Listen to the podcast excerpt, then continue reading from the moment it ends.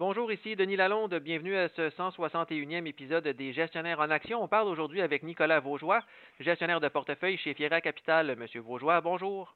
Bonjour, Monsieur Lalonde. On parle aujourd'hui de taux d'intérêt parce que, selon vous, là, les marchés financiers anticipent déjà des baisses de taux directeurs de la part des banques centrales nord-américaines d'ici la fin de l'année.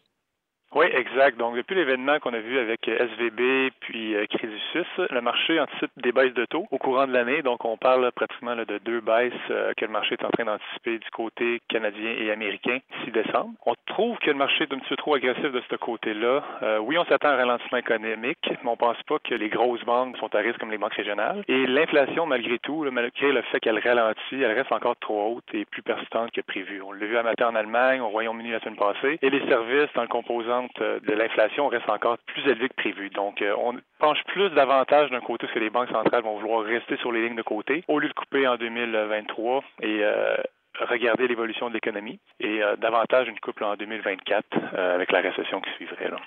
Et qu'est-ce qui vous fait dire que les marchés anticipent une baisse des taux obligataires d'ici la fin de l'année? Donc, quand on regarde euh, le marché des swaps et des futurs euh, court terme, c'est de cette manière-là qu'on est capable de constater les anticipations de marché. Donc, en regardant comment la, courbe se situe, c'est de cette manière qu'on voit bon, le marché s'attend à des coupes ou des hausses. Donc, euh, ceci étant dit, c'est volatile et ça change à travers le temps et en fonction des nouvelles données économiques qui rentrent dans le marché. Mais c'est de cette manière-là qu'on peut prendre le pouls du marché et avec les positions que les intervenants de marché dans le marché obligataire et euh, Parce qu'en ce moment, le ton des dirigeants de la Banque centrale américaine, surtout avec euh, Jerome Powell en tête, est très agressif. C'est-à-dire que, selon lui, il est peu probable que la Fed réduise son taux directeur à court terme.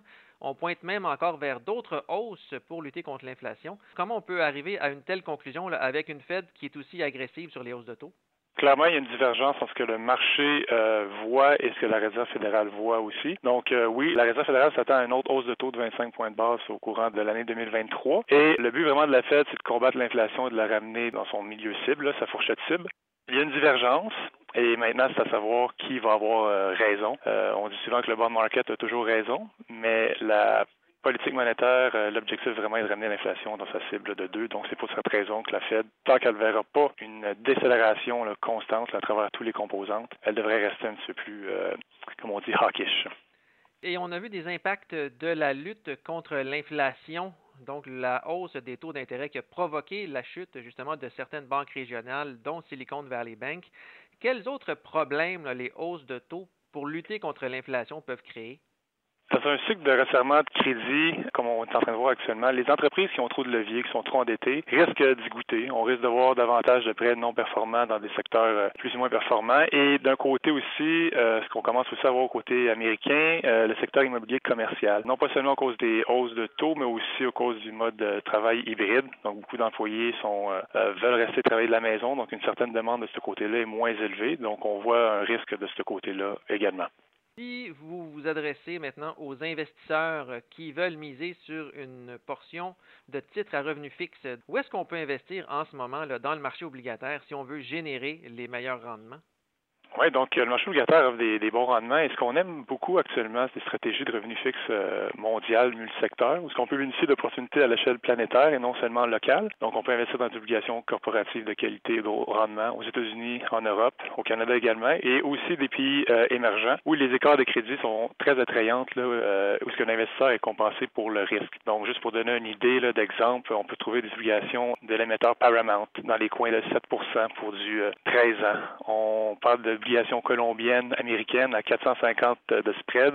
Donc, c'est du 8,4% euh, de ce côté-là pour une obligation de 10 ans. Et euh, plusieurs types d'obligations euh, AT1 hybrides suite à la correction qu'on a vue là, à cause de Crédit Suisse. il y a des belles opportunités de ce côté-là où on voit des financières de très bonne qualité qui offrent des taux de rendement très alléchants. On parle d'un Barclays en pounds à 11% donc c'est quand même très juteux de ce côté-là et on est en mesure d'aller chercher des beaux rendements.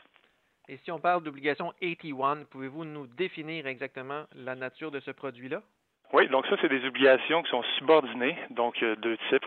il y a les T1 des financières, qui sont du capital réglementaire. Il y a également les hybrides des non financières. Donc, souvent, c'est des obligations qui sont traitées, qui ont un traitement d'équité pour les, émetteurs. Donc, c'est vraiment subordonné dans la structure de capital, mais avant les actionnaires en termes de priorité de repaiement s'il y a avoir un, un, défaut ou quelque chose. Donc, c'est important de regarder la clause d'action quand on achète ces obligations-là. Donc, s'il y a avoir un événement de capital, est-ce que c'est une conversion en équité qui va se produire dans un événement de défaut ou davantage un write-off permanent comme c'était le cas dans Crédit Suisse. Donc, euh, du côté canadien, la majorité, c'est des conversions en équité et européennes et très peu ont la, la, même clause que Crédit Suisse. Donc, euh, vraiment bien choisir et s'assurer de bien lire les, les détails du prospectus quand on achète ces obligations-là.